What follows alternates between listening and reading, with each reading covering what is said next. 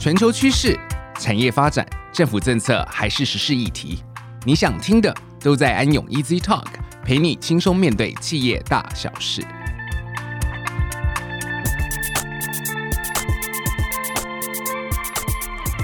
各位听众朋友们，大家好，欢迎收听安永 Easy Talk，我是安永财务管理咨询服务的 Sean。今天我们要聊的主题呢，是有关于台湾总统蔡英文在二零二一年四月二十二日世界地球日的时候，明确宣示的二零五零年净零转型计划，而这个计划呢，是全世界的目标，也是国家目标。因此，之后的这个温室气体减量及管理法的修订，就必须要以这个二零五零年净零碳排为努力目标。而跟这个议题息息相关的是，呃，我们所处的这个生态环境。而生态环境它所蕴含的这个价值又是什么呢？呃，我们又要如何将这些虚无缥缈的观念进行评价量化呢？我们今天很荣幸能邀请到安永财务管理咨询服务，呃，负责评价模型与经济咨询服务的负责人杨晓慧执行副总 Jessica 杨来到我们安永 Easy Talk。Jessica 你好，嗨，Sean 你好，各位听众朋友们大家好，我是 Jessica。Hello Jessica。我们今天要谈的题目，呃，目前其实我们知道，这个全世界跟台湾越来越注重 ESG，也就是环境保护、社会责任与公司治理。而在这个 ESG 的议题下呢，我们今天要来谈谈我们所属的这个地球，也就是这个大自然的生态环境是怎么产生价值的？是否能请 Jessica 先跟我们安永 Easy Talk 的听众解释一下什么是生态环境服务价值呢？好哦，那呃，其实最近大家可能会听到一个新的名词，就是 GEP（Gross Ecosystem Product），中文来解释就是生态环境的生产价值。那这个就是试着对于生态我们所处的这样的一个生态环境那个价值来进行量化。那因为青山绿水，它所代表的是以所谓的高品质的一些森林，然后草地、湿地等生态环境。其实这些生态环境，它默默提供了人类非常丰富的生态环境产品。那这些产品呢，不仅包括人类生活与生产所必需的食物啊、医药、木材、生态能源以及原材料等物质产品。还包含了这些调节气候、水源的涵养、土壤保持、洪水调蓄、防风固沙等生态调节服务，以及进一步的休闲旅游、景观等文化服务。那这些其实都具有非常大的生态环境价值。所以在 ESG 的概念底下，要如何展现生态环境的价值？并且加以进一步来量化评估，就显得非常的重要。原来如此，那我想要请问 Jessica，这个生态环境啊，你所谓的这个 Gross Ecosystem Product 生产价值的评估，是台湾自己独有的一个概念吗？还是说，其实这是承袭其他国家从以前所发展出来的一个概念呢？可不可以跟我们的听众谈谈这个所谓 GEP 的发展严格？其实这个概念是起源于一九九七年，当时马里兰大学第一个率先提出了量化自然资产及服务的架构。那自此呢，整个全球对生态环境的经济价值有了更为清晰的认知。那当时马里兰大学它发表了从经济学角度来计算整个全球生态环境每年可以产生的服务价值，大概是十六到五十四万亿美元，平均就是三十三万亿美元。是当时整个一九九七年全球的 GNP 的一点八倍。那这项研究就表明了，就整个生态环境的服务可以被量化，而且远远的超过了人们的理解。所以至此之后，整个生态环境的服务以及其量化的体现，就是生态环境服务的价值这个概念就开始普及。那到二零零一年的时候，联合国发表了全球生态环境物理层面的评估，也就是联合国千年生态环境评估专案。那到二零一九年的时候，联合国更进一步发表联合国生态核算指引的一个草稿。那今年其实二零二一年十月就很快的，联合国会发表一个正式的联合国生态环境指引的一个正式的最终版本，所以到时候大家会有更具体的准则可以依循。原来是这样子啊！那在刚刚您提到这个所谓的生态环境生产价值是什么样的意思呢？好的，那其实生态环境生产价值它主要由三个部分来组成。那第一个就是产品的价值，那加上第二个就是调节服务价值，那第三个部分就是文化服务价值。那接下来我就一一的说明这每个部分价值的一个含义。那第一个产品价值就是说，人类可以直接从生态环境中所获取的，可以在市场交换的各种物质。那哦，我们举这个在台湾大家都很熟悉的日月潭来举例好了。就是大家都知道，其实日月潭它是可以有水力发电的功能。那这个水力发电它本身所产生出来的一个产值，也就是直接从生态环境中所获取而产生的价值。那这个部分就代表日月潭本身它所产生的产品价值。好，那第二个这个调节服务价值就是生态系统，它提供人类生存与生活环境的注意。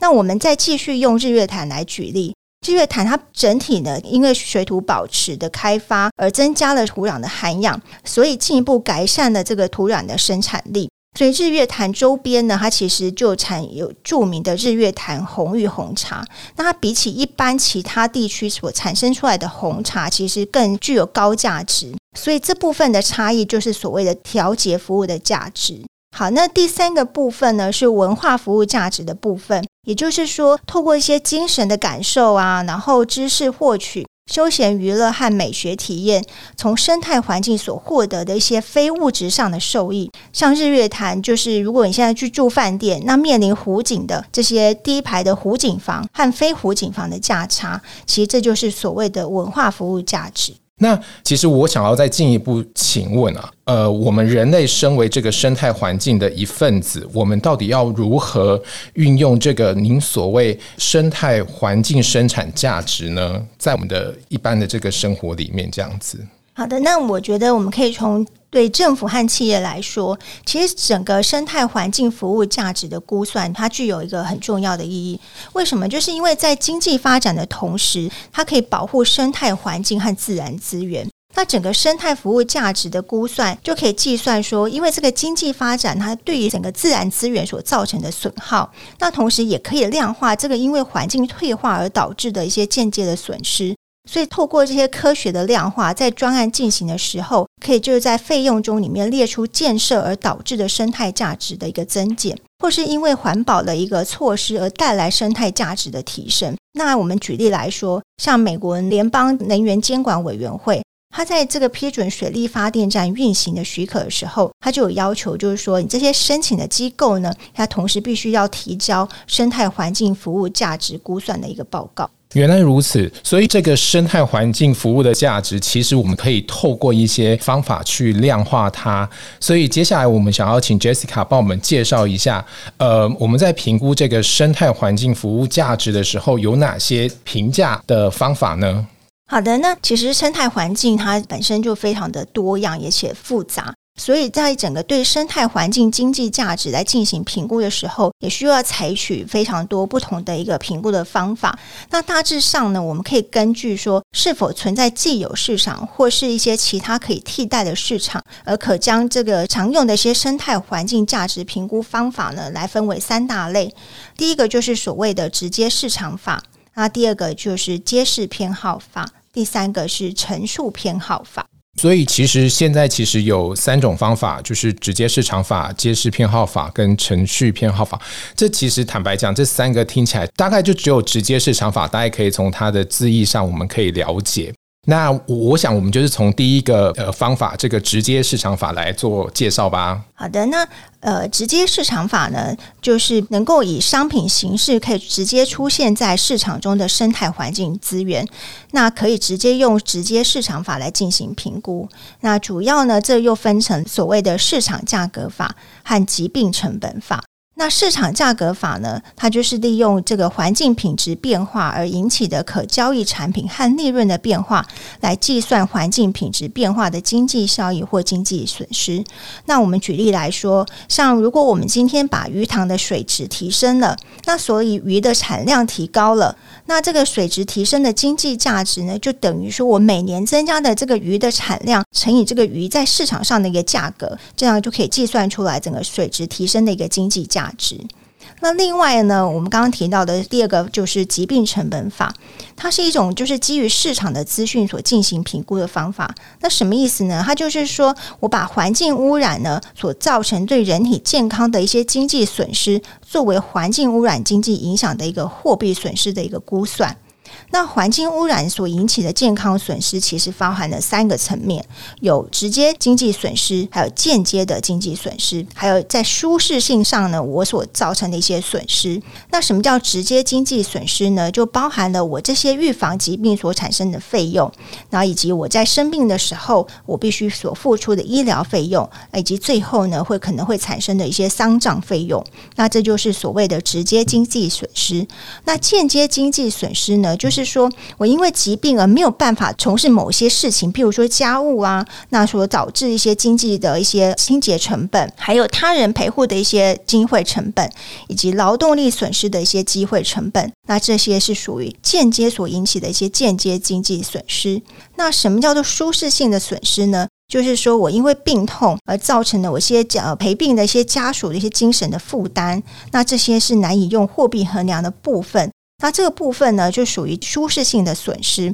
那这些舒适性的损失，我们可能必须要采取，就是我们等一下会介绍的陈述偏好法来做衡量。明白，谢谢 Jessica。针对第一个方法，直接市场法，他所举的这几个例子，哈，那我们想要再进一步了解，那第二种方法，这个所谓的揭示偏好法，它是要怎么进行评估的呢？好，那揭示偏好法，它是一种对于不存在市场属性的一些生态环境资源，它透过分析有什么是可以来替代的这些市场资讯来衡量，就是说在没有现存的市场的一个环境物品的价值。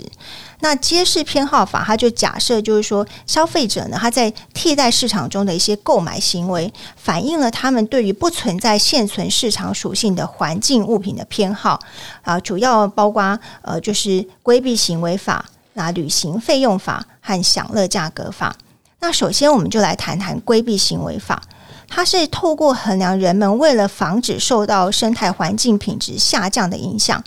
呃，所愿意预先支出的费用来评估环境物品的一个货币价值。那例如我们在选择清洁用品的时候，像洗碗精啊，或是洗衣精这类产品的时候，其实如果我们愿意多付一点钱来选择不会对环境造成污染的一些产品，那这就是人们积极的规避这个污染环境而愿意多付出的成本。那这就是属于呃这个规避行为法。那第二种旅行费用法。它就是利用旅行费用来计算环境品质变化后所带来一些效益上的一个变化，从而估算环境品质变化造成的经济损失或者是收益。那第三个是享乐价格法，它就是根据人们为了可以有更优质的环境的享受而愿意支付的价格来衡量整个生态环境品质的一个经济价值。那我们听完了第一种方法直接市场法，以及刚刚的第二个方法揭示偏好法之后，其实我们刚刚在直接市场法里面其实有提到，就是说病痛跟家属的这个精神负担，似乎要用另外一种第三种方法的这个陈述偏好法来进行评估。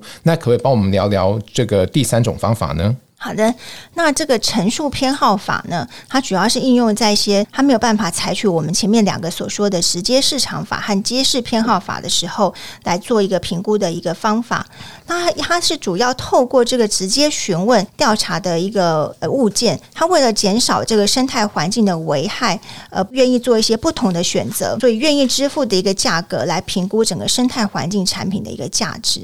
那它常用于这个环境资源的非使用价值。那举例来说，就是像野生动物保护的价值啊，或是生物多样性的价值，以及古迹整个保护的价值。因为在没有市场可以替代的一个状况之下，那往往只有一种方法可以供使用，所以直接就是询问说：哦，如果说我们为了维持这个淡水河整个生物的多样性，那我们愿意支付多少钱来做这个减少污染的一个动作？再譬如，就是像名胜古迹，其实我们会为了维持它的原貌，呃，每年大概支付多少钱来做一个这样的维护的动作？那这些都是属于陈述的偏好法。谢谢 Jessica，针对上述的这个三种方法做了一个简介哦。那据我所了解，联合国责任投资原则组织的签署方承诺，在做出投资决策的时候，必须遵循 ESG 议题的相关标准。而且鼓励所有投资的公司去遵循以及实现这个 ESG 相关的要求。